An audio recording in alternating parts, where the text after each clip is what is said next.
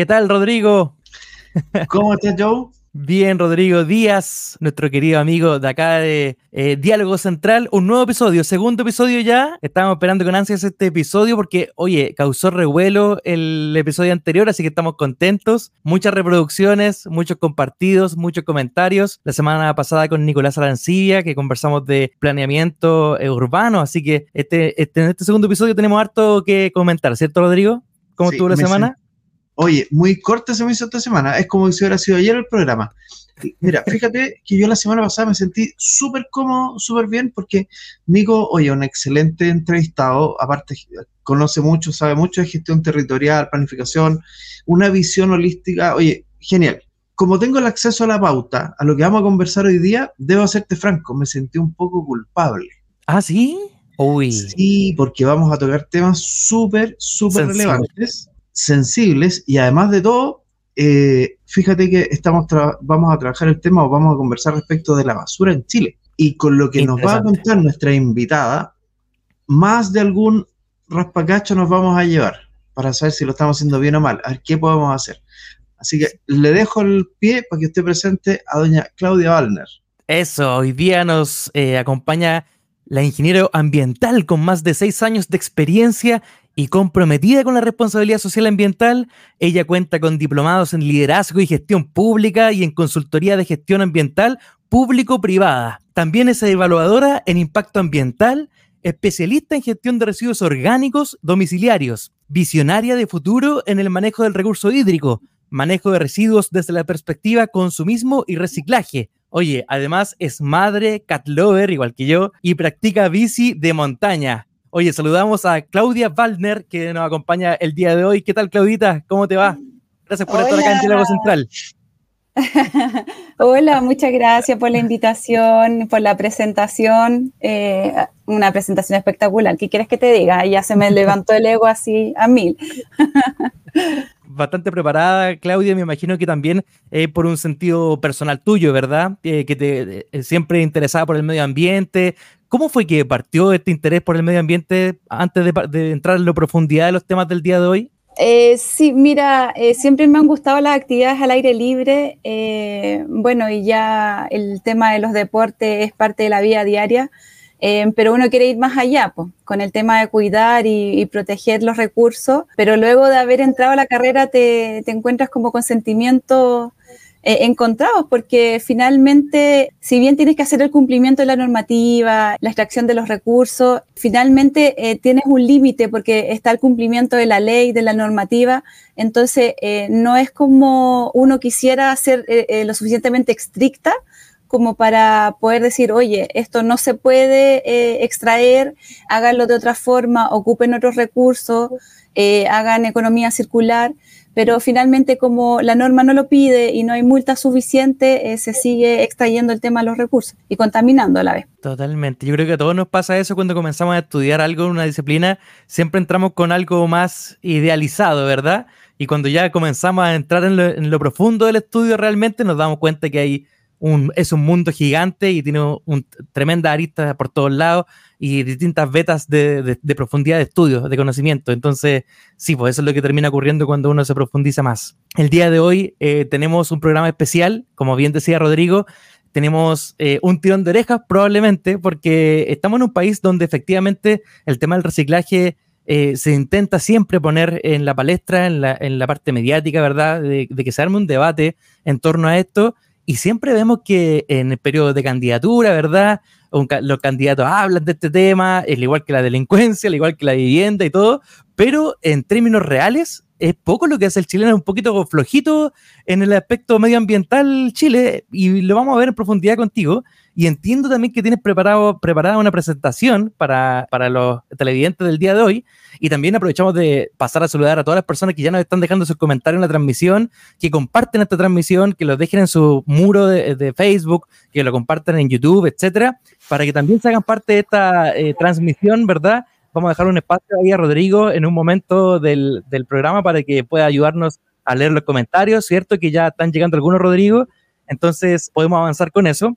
Pero, Claudita, por favor, ya entrando en materia, la relación entre el consumismo y la generación de residuos. me imagino que tiene mucha relación, porque el consumismo, eh, sabemos que, digamos, eh, a, luces que se viene ahora Navidad, las festividades de fin de año, y eh, hay productos para todo, ¿verdad? Desde árboles de Pascua plásticos, que adornos, que vamos comprando de todo, luces, adornando la casa, y a veces uno se sobredimensiona comprando cosas que a lo mejor vamos a ocupar por un ratito nomás y ahí viene el tema del consumo, llevándolo un poco como a la, temporada, ¿verdad? ¿Cuál es la relación realmente entre estos dos conceptos? Eh, bueno, básicamente el, uno de los temas más importantes y más relevantes eh, dentro de los temas ambientales es el tema de la basura. Hoy mm. día hay regiones en el sur de Chile que se están quedando sin vida útil para los rellenos sanitarios.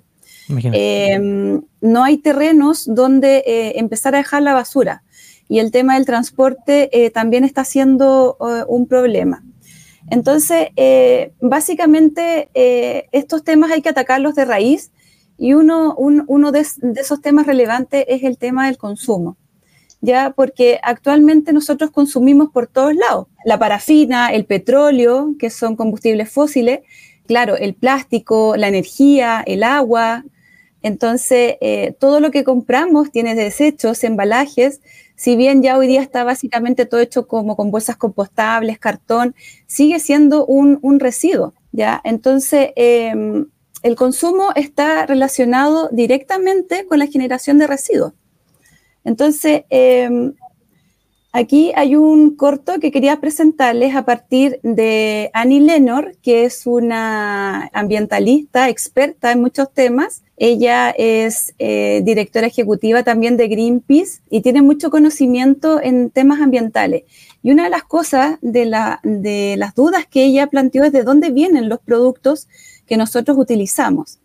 ya, mm, entonces, eh, porque también hay una extracción de los recursos, se genera este, este algo que utilizamos en la casa y eh, finalmente de dónde viene eso. Entonces, todo un círculo vicioso desde la fabricación de un producto hasta que termina su vida útil. Ya, no sé si podemos pasar al video. Por supuesto, lo, lo pasamos de inmediato. El otro día iba caminando a mi trabajo y quería escuchar las noticias, así que fui a una tienda a comprar un radio. Encontré uno verde, pequeño y bonito a solo 4 dólares con 99 centavos. Mientras esperaba para pagar pensé, el otro día iba caminando a mi trabajo y quería el costo que tiene producir este radio y ponerlo en mis manos. Probablemente el metal fue extraído en Sudáfrica, el petróleo en Irak, los plásticos fabricados en China y quizás fue ensamblado por una niña de 15 años en una maquiladora en México. 4.99, ni deben alcanzar para pagar el espacio que ocupó en el estante de la tienda, ni una parte del salario del empleado que me atendió, ni el costo de los múltiples transportes de cada una de las partes de este radio. Así me di cuenta que yo no pagué por el radio. Entonces, ¿quién pagó? Bien, estas personas pagaron con la pérdida de sus recursos naturales, estas con la pérdida de su aire limpio con mayor incidencia de asma y cáncer. Los niños en el Congo pagaron con su futuro. 30% de los niños allá dejaron la escuela para trabajar en las minas de coltán, un metal que necesitamos para fabricar nuestros electrodomésticos desechables. Estas personas pagaron al tener que cubrir su propio seguro médico. Todos contribuyeron para que yo pudiera comprar un radio en 4.99 Volvimos del, del video ya. Da, para reflexionar bastante, ¿eh? porque aquí hay hartos puntos. También está el punto económico. los capitalistas van a decir, oye, pero de esa forma gano plata, ¿verdad? O de esa forma hago crecer mi economía. Pero la responsabilidad con el mundo, con el medio ambiente, es la que está en juego. Acá, desde el punto de vista económico, nosotros hablamos de las externalidades. Cada vez que hay una actividad económica, se, se generan consecuencias. Nosotros lo llamamos externalidades, positivas, negativas. Y en este caso, normalmente no miramos estas externalidades negativas.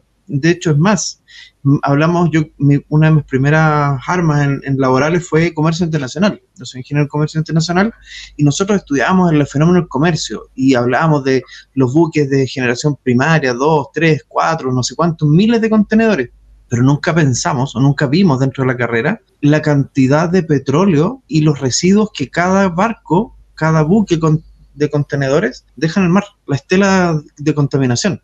Ese tipo de cosas son externalidades que no, no las vemos.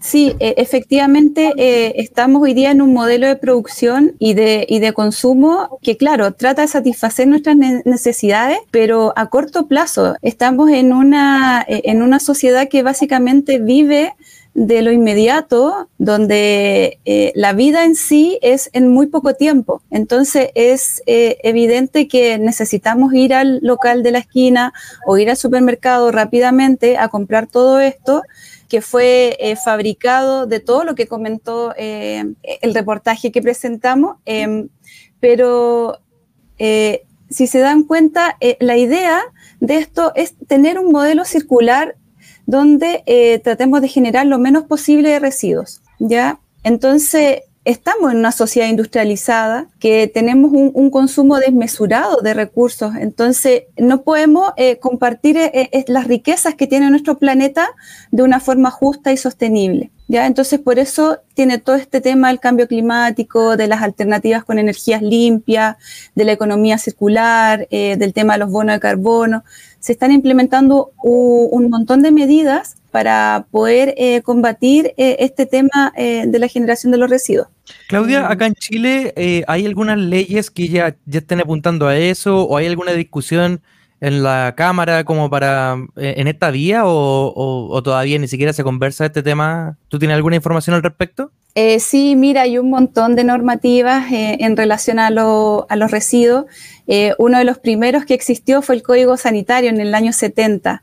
Eh, mm. si bien fue eh, desarrollado en ese año, hay, hay, ciertos artículos que se ajustan, pero hay muchos que no son representativos con la actualidad, porque todo fluye, todo es movible, todo cambia. Y hoy día lo que estamos presionando a las industrias es a través de la ley REP para poder hacer que eh, las mismas personas que fabrican embalaje, eh, neumáticos, baterías, sean responsables en un porcentaje inicialmente de esta venta de baterías para poder captarlas y volver a reciclarlas y reutilizarlas. ¿Ya? Mm. Para que no sea responsabilidad de la persona que lo compra. Porque claro, tú compras una batería, la pones en tu auto y la batería queda ahí en el patio de tu casa si es que tenías una mentalidad ambiental, si no la tiras a la basura. Eh, pero la idea es que esta persona que fabricó la batería se haga cargo a través de, porque no te va a hacer el seguimiento de la batería que compraste, pero sí va a contratar una empresa que haga reciclaje de distintas baterías y poder declarar que esa empresa sí tiene una responsabilidad eh, social empresarial en reducción de, mm, de este residuo. ¿Ya? Pero fíjate que en términos de marketing es súper buena alternativa para las empresas hoy día hacerse cargo de, esto. Por ejemplo, no sé si ustedes han visto las últimas promociones que han sacado algunas grandes tiendas que te dicen tráeme la ropa usada y si traes una cantidad o, o, lo que tú traigas tienes un descuento, un porcentaje de descuento en la compra de la ropa nueva. O sea, aquí estamos aplicando un concepto de responsabilidad. Trazabilidad no hay, pero, pero dentro de lo que es la responsabilidad sí.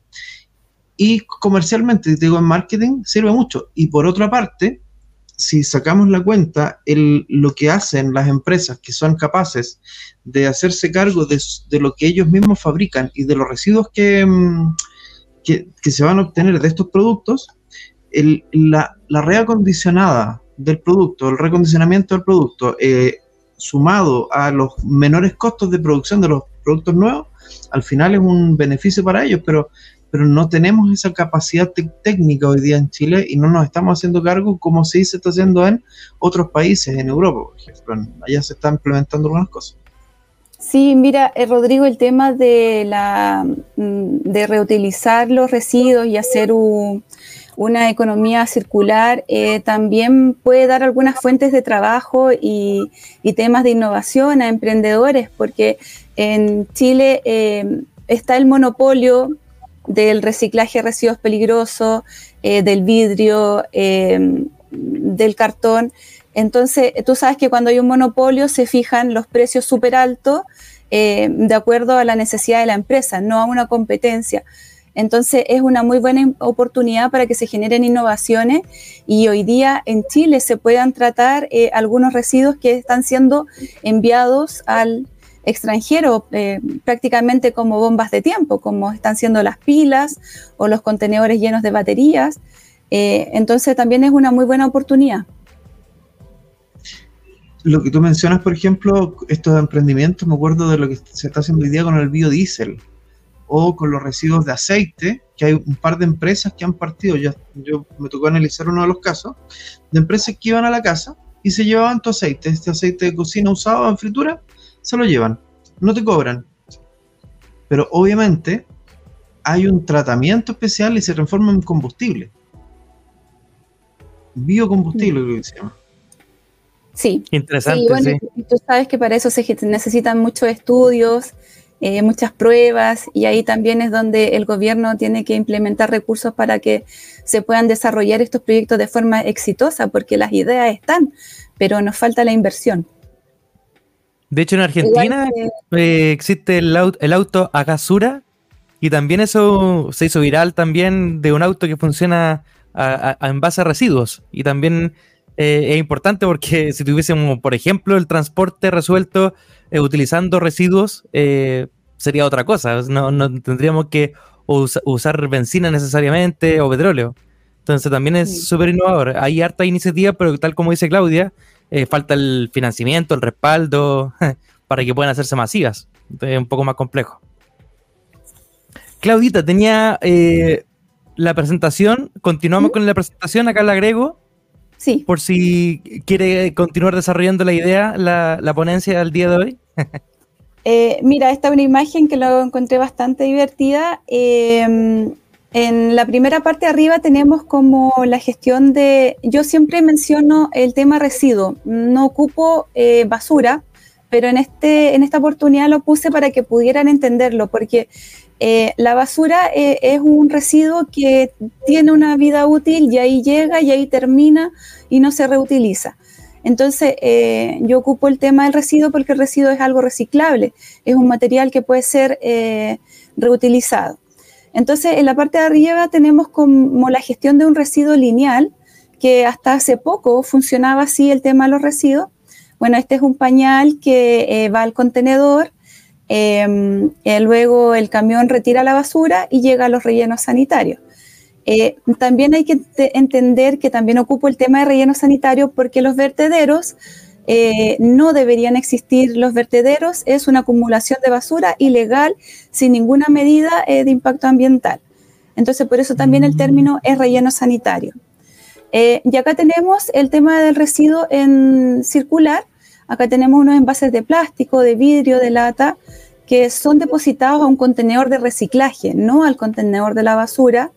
Em, los transportes van a retirar en los distintos puntos o en los hogares Em, pasan por eh, una estación de transferencia eh, donde los materiales son reciclados.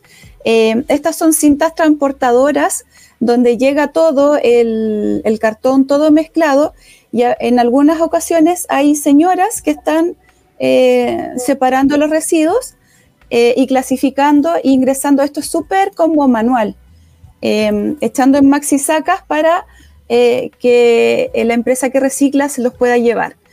Entonces, estos reciclajes son vendidos como insumos, como materia prima, a empresas que eh, fabrican sus productos a partir de materiales reciclables. Eh, no sé, por ejemplo, tenemos el Tetra Pak, que hace aglomerados, eh, de, puede fabricar sillas, paneles. tenemos las latas que también pueden ser chipeadas, picadas o incluso derretidas para formar una nueva lata. Entonces aquí dice Yupi, volví a hacer una lata. Entonces, esa es la idea. Eh, de todas formas, eh, aquí cuando se genera el reciclaje siempre hay una merma, hay una pérdida.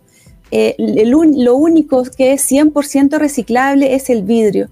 Entonces, cuando yo veo que un vidrio está en la basura que no es reciclable, para mí es un crimen porque es un material que en todas sus formas y en, y en toda su capacidad es reciclable. No en cambio así con el plástico. El plástico puede ser entre un 40 y un 70% reciclable y el resto se bota, se elimina. Entonces se genera un residuo. Ya lo mismo ocurre con el cartón, con el Tetra Pak. El Tetra Pak estuvo un momento en las empresas eh, estuvieron detenidas porque no daban abasto con la cantidad del reciclaje del Tetra Pak. Entonces ahí te das cuenta que hay un consumo excesivo versus eh, lo que se está logrando reciclar. Em, eh, Claudia, eh, haciendo una, pequeña pausa y aprovechando también que, te tenemos acá en este espacio de diálogo central, em, consultarte cómo es que funcionan los puntos verdes, porque existe un mito respecto a eso y quizás eh, tú nos puedas ayudar a despejar, pero yo personalmente he escuchado siempre que las personas dicen no sirve de nada ir al punto verde en mi comuna, si que existe, porque finalmente me hacen clasificar todos los, eh, digamos, los residuos, ¿verdad? Plástico, vidrio, papel, cartón, etcétera. Eh, y finalmente vienen a recoger todo esto y todo finalmente termina siendo mezclado y no existe realmente una clasificación. Yo no sé si esto es un mito urbano o es eh, efectivo, real entonces, eh, aprovechando, Claudita, quizás tú conoces el trasfondo, ¿dónde va a parar? Ya que estamos hablando de la ruta de la basura, ¿verdad? Eh, ¿A dónde va a parar? En, el caso del punto verde, ¿es así como dice el mito? ¿O efectivamente hay un tratamiento específico por cada uno de, los, de, las dimensiones, digamos, o de los tipos de residuos? Ya, mira, eh, te cuento, hay dos formas de reciclaje. Eh, está el reciclaje que te hacen desde la casa y está el tema del reciclaje en los puntos limpios. Em, en Ñuñoa el reciclaje es todo junto. En Ñuñoa pasa como un camión de la basura que te retira todo el reciclaje, eh, lo compacta y después pasa por estas cintas transportadoras donde están las señoras eh, clasificando los materiales. Ah, el proceso manual que comentabas. Claro, ahí también es un poco más complejo porque podemos echar un envase plástico con Coca-Cola que se mezcla con el cartón que iba limpio, eh, sin grasa, como el de la pizza, por ejemplo, que puede ser reciclable y se mancha con Coca-Cola y eso hace que pasen residuos a no poder ser reciclables. Entonces yo no sé, eh, yo creo que esa no es la mejor forma de reciclar. Em, de, mm. de, ese, de ese sistema de reciclaje se debe reciclar un 40%, porque ni siquiera se recicla el 100% de lo que tú estás entregando a la municipalidad. De eso se logra llegar a, hacer ser materia prima para otro insumo alrededor de un 40, 60% con suerte. Pero sí tenemos mm. puntos limpios como el de Vitacura, que si tú te das cuenta, está la gente ahí molestando, hinchando, de que esto no va acá. Por favor, señor, ¿cómo mezcló eh, los envases de yogur con los tetrapack. No sé si te ha pasado. Ah, hay, como, una fiscalización, hay una fiscalización, activa de parte de la comunidad. Sí, están los monitores contratados por la municipalidad, los encargados de los puntos limpios, mm. eh, enseñando un poco a la gente y, diciéndoles que, claro, acá están los yogures, acá están en los cartones, eh, acá las latas, y también tratar de separar las latas de bebida de las latas de conserva, porque son distintos grosores de metales. Entonces, eh, eso es mucho más fácil para que eh, la persona que recicla o la empresa que recicla se lleve solamente las latas y optimiza mucho más los procesos y em, la cantidad del material que finalmente eh, va a ser parte de otro, de otro producto. Claudita, me queda más o menos claro la respuesta. me imagino que me comentaste que a grandes rasgos lo que puedo entender como, digamos, ciudadano normal, en Vitacura funciona mucho mejor que en el resto del país, ¿verdad?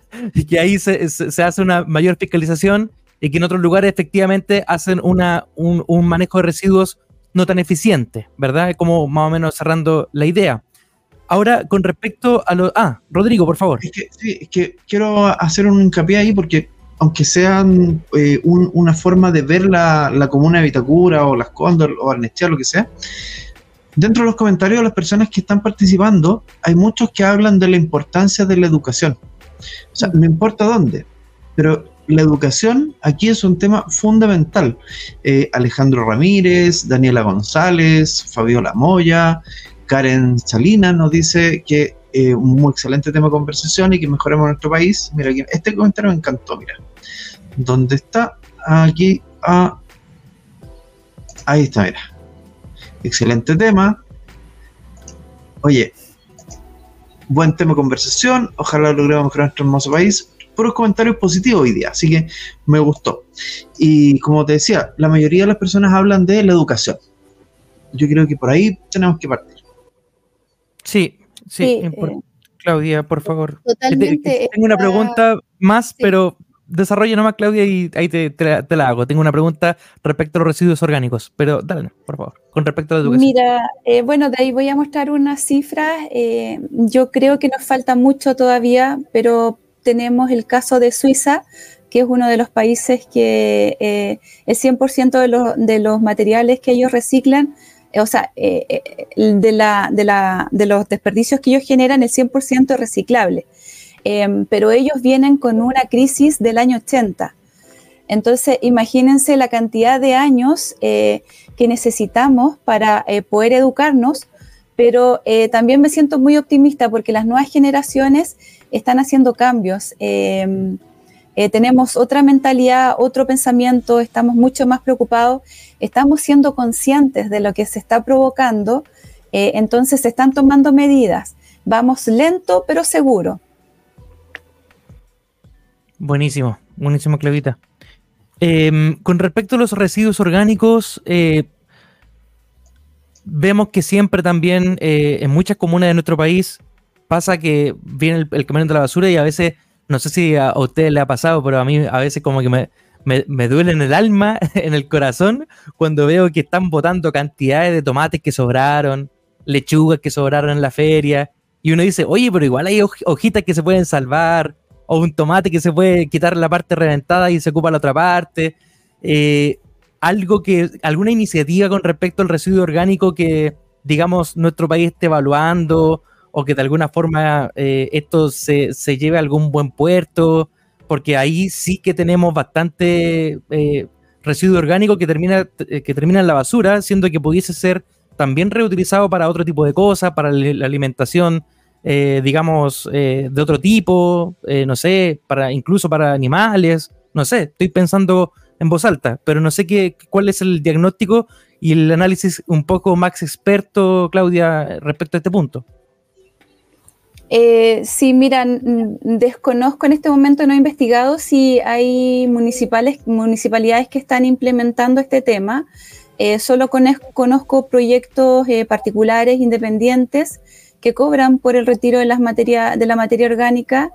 Em, sin embargo, también estuve asesorando a personas de Chiloé. Eh, básicamente ellos están haciendo este tema de compostaje porque la isla de Chiloé no tiene dónde disponer la basura y se está disponiendo en la región de los lagos.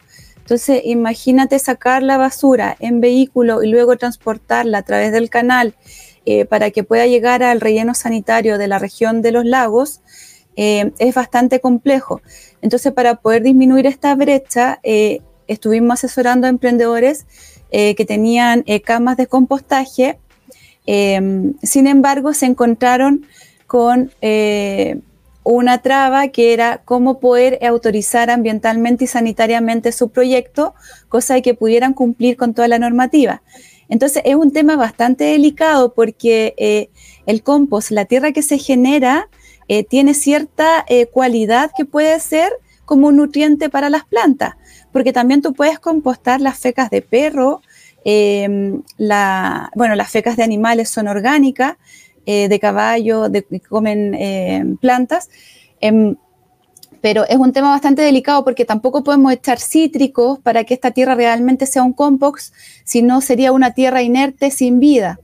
Esto ocurre con los lodos, por ejemplo, con, con esa, eh, esa cosa espesa que se genera en las plantas de tratamientos de agua.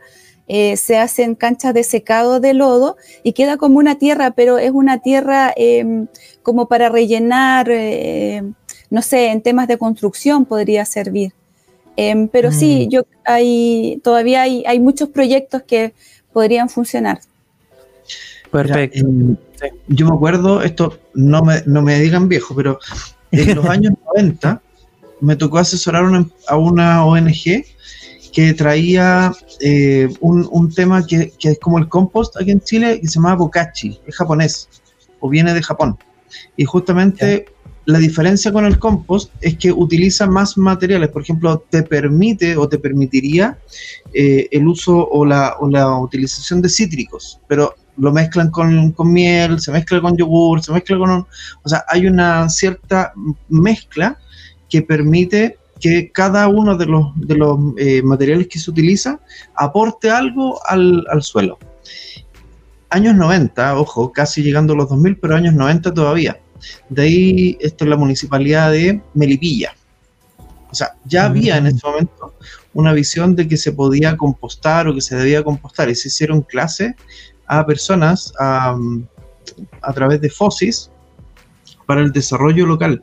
Pero estos proyectos se perdieron, se, se pierden en el tiempo. No, no, hay una cultura que nos permita desarrollar y, el, y utilizar los residuos orgánicos aquí en el, en, en el, ¿cómo se en el chat, o sea, en el, los comentarios, hay varias personas que me comentan que hacen compost, o sea, com, eh, practican el compostaje.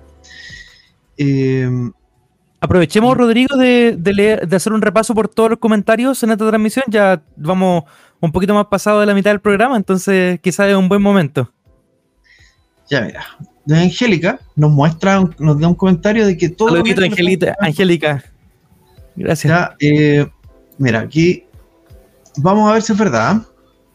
Lo llevan a países pobres. Dice, dice, Fabiola que le contaron, esto, esto no lo podemos asegurar, que parte del reciclaje europeo lo llevan a entrar a países pobres.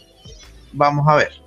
Don Alejo me dice que participó en licitaciones y cartografiar vertederos. O sea, en la cartografía se ve muy bien con todo lo reciclado, o sea, relacionado con puntos verdes. Eh, mira, aquí es lo que te comentaba. Daniela sí se preocupa de separar latas, ah. cartones, plásticos, ¿ya? Pero dice que el tema es disponerlo, ¿dónde, dónde los podemos ocupar? Eh, de Angélica, ah, espérate, buena pregunta, ¿por qué en Chile Mira. no se piensa en plantas incineradoras? En lo particular yo estoy en, en contra de eso. Angélica nos pregunta, ¿qué se puede hacer para optimizar aquí en Ñuñoa, para separar reciclaje? Eh, por acá me dice, mira, hablando de los residuos orgánicos, ya que se pueden llevar a eh, rellenos nuevos. La producción de biogás es para rellenos nuevos. Los viejos biogás ya se fueron a la atmósfera, así que la producción es muy baja. Muy buenos comentarios, excelentes comentarios. ¿Falta de voluntad? No, falta de fiscalización. Mm. La cultura debe partir por casa. Oye, y aquí una crítica, capitalismo y consumismo. Estamos hablando de puras críticas aquí. ¿Están de acuerdo, no? Sí, totalmente. Oye, buenos comentarios, me encanta la participación de la gente. Eh, hemos estado acompañados estos episodios de Diálogo Central, este es un proyecto que está partiendo recién y son instancias justamente para poder llevar mayor conocimiento y armar un debate, reflexionar, generar conciencia en torno a distintos temas que van a ir saliendo cada miércoles en vivo desde las 22 horas acá en este mismo canal. Así que saludamos también a todas las personas. Eh, hay participación activa de Fabiola Moya, Alejo Ramírez, eh, Karen Alejandra Salinas, también Daniela González, eh, Angélica Urrea Santibáñez, ahí tenemos el mismo apellido. También un saludo para ella. Eh, Sergio Paulo Rojas, también. harta participación desde la cuarta región se me perdió por arriba, pero tenía un comentario de, de acá, mira. La ley, sí, Laboratorio Red Norte. Ya, de la cuarta región. Estoy pasando un aviso económico. Clink, clink. genial, genial. Se agradece mucho la participación porque estamos partiendo con esto y esperamos también, Claudia, nos puedas eh, visitar nuevamente para revisar otros temas también que estoy seguro que también nos puede ayudar eh, en el futuro. Pero eh, continuando con el programa, porque ya estamos en la recta final, eh, se nos pasó volando el programa. Preguntarte cuál es la perspectiva de los residuos en el futuro, eh, porque claro, aquí hicimos, hemos hecho diagnósticos, hemos levantado eh, falencias, ¿verdad? Eh, respecto al, al, tratamiento de los residuos, pero ¿cuál vendría siendo la perspectiva de futuro, las potenciales soluciones? ¿Qué es lo que el Parlamento podría poner en discusión, por ejemplo, a juicio de expertos? cuéntame un poquito, por favor. Cuéntanos acá. Eh, bueno, me, ahí me salté. Mira, antes de, eh, de, indicarles eso, quería mencionarles acá uh -huh. que actualmente el 80% de los chilenos no recicla. ¿ya? Claro, es difícil. Entonces. Sí, ahí eh, eh, yo Ahora, que... Claudia, todo lo, disculpa, una pregunta. ¿Sí? ¿Todo lo podríamos hacer? ¿Es fácil reciclar o, o, o solo, es solamente falta información? O también eh, requiere de un nuevo hábito de las personas? ¿Cómo funcionaría en el caso, por ejemplo, de una familia promedio de cualquier comuna de Chile que quisiera hacerlo? Eh, por ejemplo, en el caso de uno que está acostumbrado a que pase el camión de la, basura, que mezcla todo y le tiran todo, hasta lavadoras meten adentro del, del, del, del, camión de la basura, uno ve ese tipo de realidades, meten los colchones, meten la reja que sobró de la construcción, eh, ladrillo, meten de todo. Entonces, ¿cómo hacer para que de pronto las familias puedan hacer esto y, y digamos, favorecer un poco más la estadística? Eh, mira, yo creo que lo primero es poder hacernos conscientes. Em, por ejemplo, no sé si has visto cuando uno llena la tina, se quiere dar un baño de agua en la tina llena y te das cuenta de la cantidad de agua que, que está en la tina y se va, se va por el alcantarillado y esa es la misma cantidad de agua, por ejemplo, que se usa para una ducha. Entonces, si nosotros pudiéramos ver con nuestro ojo y hacernos conscientes de la basura que, que generamos y lo que se produce, los olores, los vectores, cómo llegan o cómo viven las poblaciones que están alrededor de estas estaciones de transferencia, em, hacer como un intercambio de vidas, una cosa así. Em, entonces, como eso a lo mejor no es prioridad para alguien y también vivimos en un sistema muy rápido, eh, como dije, muy inmediato, em, todo va a partir, yo creo que por nuestros hijos, em, por las generaciones que vienen, que nos están enseñando, eh, que no están, mi hija de 8 años que ya es vegetariana porque vio un reportaje en el campo cómo faenaban un pollo, entonces eh, ellos vienen como con otro chip, eh, con otra forma, con otra sensibilidad. Y también otra cosa sería como hacer más firme la normativa, las multas, que, que no ahora no te saquen a lo mejor solo multa por eh, de temas de tránsito, sino que también porque tiras un papel al suelo o porque no estás clasificando a lo mejor de la forma más adecuada. Así como hay temas de la tenencia responsable de mascotas y están todos con una cultura eh, muy bonita en relación a las mascotas. Eh, esto es cosa de que el gobierno y las municipalidades le den relevancia a un tema tan importante. Yo sé que hay muchos temas, salud, educación, animales, em, pero el tema de los residuos también es un tema muy importante. Y no te digo la cantidad de plata que se podrían ahorrar en el transporte de la basura. ¿Cuántos millones, o si ustedes se van a ver las leyes de transparencia municipales, cuántos millones gastan en transporte de residuos y en mm. la disposición final de esto en los vertederos?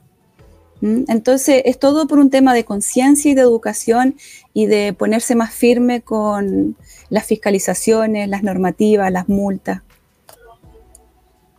Sí, entiendo.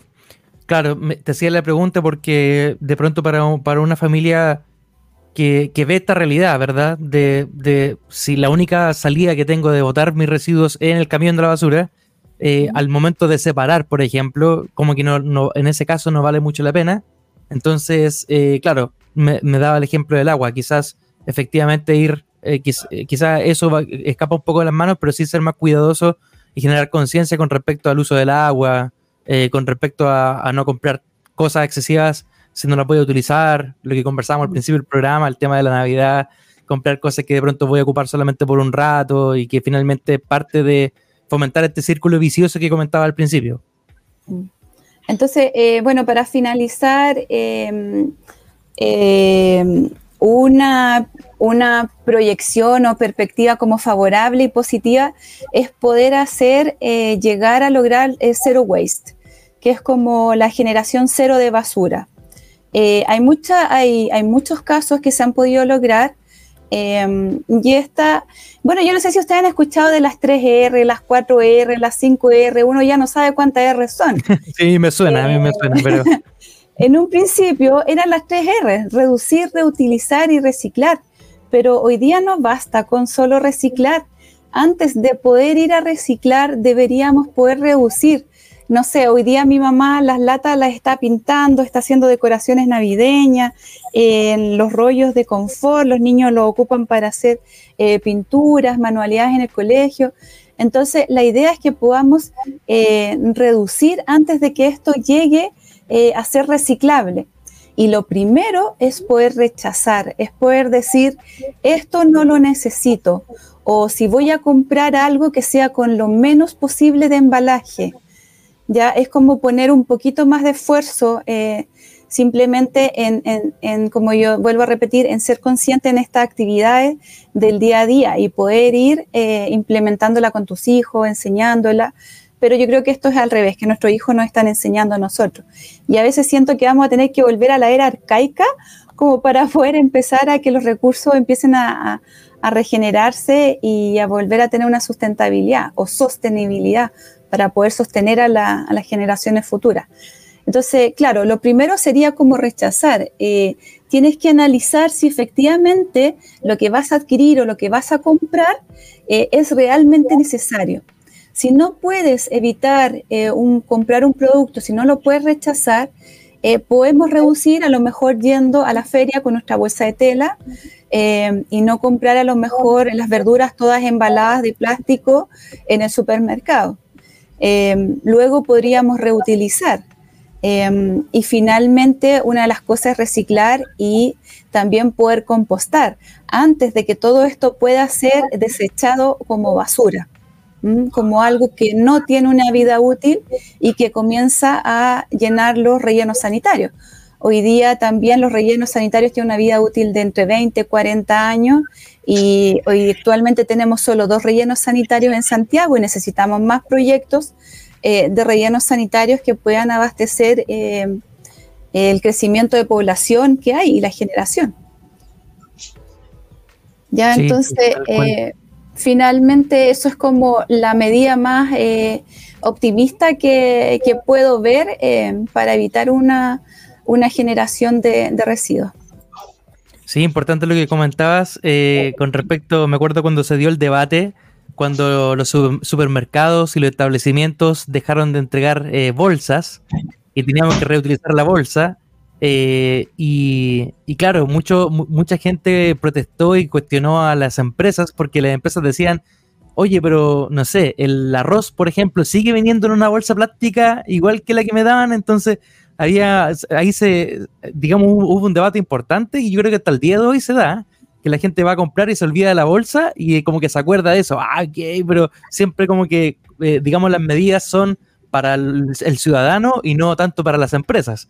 Entonces también hay como, como eh, un llamado también a las empresas a que también se comprometan con esto, lo conversábamos al principio, pero gran responsabilidad también tienen las empresas, que una, una embotelladora, por ejemplo, que hace su envases de plástico, eh, desechable, por ejemplo, también hay un, hay un, un tirón de oreja importante también, eh, y eh, obviamente sin eludir el tirón de oreja que, como ciudadano normal o chileno, chileno o chilena, eh, debe reflexionar al respecto. Pero esto es un compromiso, debe ser un compromiso de todos, y ahí donde esperamos que existan leyes a futuro, ¿verdad?, que puedan normalizar o, digamos, regular de mejor forma esta, esta, este ámbito, porque sabemos que las leyes están un poco obsoletas.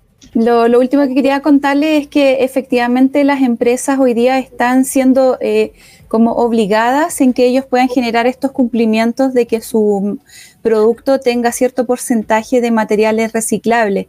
Eh, si las empresas no se adaptan a la actualidad, eh, van a quedar atrás no van a generar eh, la venta de sus productos. Y hoy mm. día, si bien están más caros, eh, no sé, hay telas que son 100% de algodón, que no tienen eh, fibras derivadas del petróleo, que están siendo elegidas por las nuevas generaciones, es una tendencia que, viene, que se está dando porque nuestros hijos son los que vienen ahora a, empezar a generar esta nueva economía y forma circular de, de los recursos. Sí, buenísimo. Hay un, modelo que lo, estoy investigando, que es la economía de la dona. ¿Lo han escuchado? Yo no. Que habla de que la economía te genera un espacio, ese, ese espacio que está dentro del, de la, del donuts, de la dona, que es, eh, se le llama el techo ecológico, que dice que las, las empresas pueden funcionar, que las empresas deben producir, pero sin pasar a llevar lo que ya hemos hecho, o sea, eh, ocupando primero lo que está, no, no extrayendo en demasiado los recursos naturales, porque ya tenemos recursos naturales que están botados, ya tenemos recursos, como, como bien decía, de, derivados del petróleo, están ahí, son plásticos, tenemos que ocupar, pensar en eso primero. Entonces, que ese modelo de empresarial también se extrapola a las personas, que las personas prefieran este tipo de empresas o las que desarrollan este tipo de producción. Así ecológica, socialmente también es mucho más eh, apropiado para lo que estamos viviendo hoy en día. Estamos en el 2023. Tal cual. Eh, Claudita, eh, palabras finales para cerrar, algo, alguna reflexión personal, eh, aprovechando los últimos minutos ya que nos quedan de programa, te dejo la palabra. Poder indicarles que tratemos de evitar el consumo, que a lo mejor ahora que viene la Navidad, em, yo en lo personal a veces regalo plantas, regalo canastas de mercadería, eh, cosas útiles porque si también regalamos juguetes o ropa, o a lo mejor hacer un regalo consciente y preguntar qué es lo que realmente te va a servir eh, o qué es lo que realmente utiliza esta persona, em, porque esto también genera una reacción en cadena. Em, de relaciones positivas, eh, de generar menos, eh, de gastar menos plata y, finalmente con lo que uno se va es con los recuerdos, eh, no con las cosas materiales. Así que más que nada eso. Buenísimo, Claudita. Rodrigo, palabras finales para ir cerrando, o si quieres revisar los comentarios antes de finalizar, como quiera. Mira, yo creía que, que lo estaba haciendo bien hasta que empecé a meterme más en este tema y nos damos cuenta de que en realidad tenemos mucho que aprender en la educación respecto de cómo nosotros nos comportamos y cómo nosotros consumimos. Porque está bien querer, está bien ocupar, está bien, pero yo me quería con las tres R, reciclar, reutilizar y concepto y, y se me olvidó la otra. Bien, pero hay dos más. O sea, quizás hasta cuánto vamos a llegar de cosas que no estamos haciendo. Compostar, rechazar aquellos productos que no nos corresponden. Entonces, mira, comentarios. Sergio Paulo nos dice que es un tremendo tema. Fabiola nos dice que el cambio será. Hay que hacerlo. ¿ah? Ojo, nosotros somos los llamados a hacerlo. Por algo estamos hablando de este tema. Por eso te doy las gracias, Claudia. Eh, mira, aquí estamos de acuerdo. La idea de exposición de este tema es para generar una visión para el futuro. Seca Clau. Me imagino que es Claudia. Sí, por supuesto, por supuesto. Miriam Jara. Mira, nos dice que debe haberse un concurso para solucionar este desperfecto que parte esencialmente de casa. O sea, cultura de nosotros. Así como existe un triturador de papeles, deberán construirse viviendas ya con un sistema de reciclaje. Mira, buenísimo. no sé si ustedes han visto las películas norteamericanas que hay por lo general te muestran un lavadero, o sea, un lavaplato que tiene un dispensador en donde cae el agua y en el otro mete los residuos. Y que siempre en las películas de terror alguien mete la mano. Bueno, es justamente para eso, pues, para que tú los residuos orgánicos los transformes en un material que tú puedas ocupar y que no, que no se vaya directamente a un contenedor de basura y se mezcle con otras cosas. Eh, ¿Dónde más? Tengo hartos comentarios acá. Sí, tremenda convocatoria el día de hoy. Agradecemos también el tiempo y la dedicación para que eh, ahí los televidentes, los seguidores no, nos sigan en este programa. Vamos a estar todos los... Oye, Oye, reciclen, po, reciclen, po. yo, pensé, que Claudia me iba a tirar la oreja, pero me estoy sí. ahora, ahora la Fabi, ahora todo el mundo la, la oreja. Ah, mira, siguen los comentarios los productos prioritarios establecidos a la fecha, me imagino que por la ley REP, son neumáticos, envases, envases de reciclo de embalaje, aceites lubricantes, aparato eléctrico, electrónico, pila y batería. Tema complejo, ¿ah? Tema complejísimo. No, ahí tenemos para dar un montón de charlas, residuos peligrosos, temas de agua, eh, el tema del reciclaje también es un, el tema de la educación ambiental. Y bueno, y finalmente decirles que lo que no se recicla no se recupera y se acumula. ¿Y dónde se acumula? En los rellenos sanitarios. Así que no hagamos vista ciega a dónde va a parar este residuo. Buenísimo. Claudia Waldner nos acompañó el día de hoy y esperamos tenerte de vuelta, Claudia, con, otra temática. Eh, de verdad que tremendo programa el del día de hoy. Agradecemos a toda la audiencia que tuvimos eh, hoy día y ya saben, eh, nos encontramos ya el miércoles que viene, 22 horas en vivo, con un nuevo tema a profundizar con un especialista en el área que es lo que nos gusta hacer aquí y hacer un diálogo central como todos los miércoles. Claudia, muchas gracias, muy buenas noches. Rodrigo, será hasta el próximo miércoles. Soy Joe Santibáñez. Nos vemos, hasta la próxima. Chao, chao. Chao, gracias.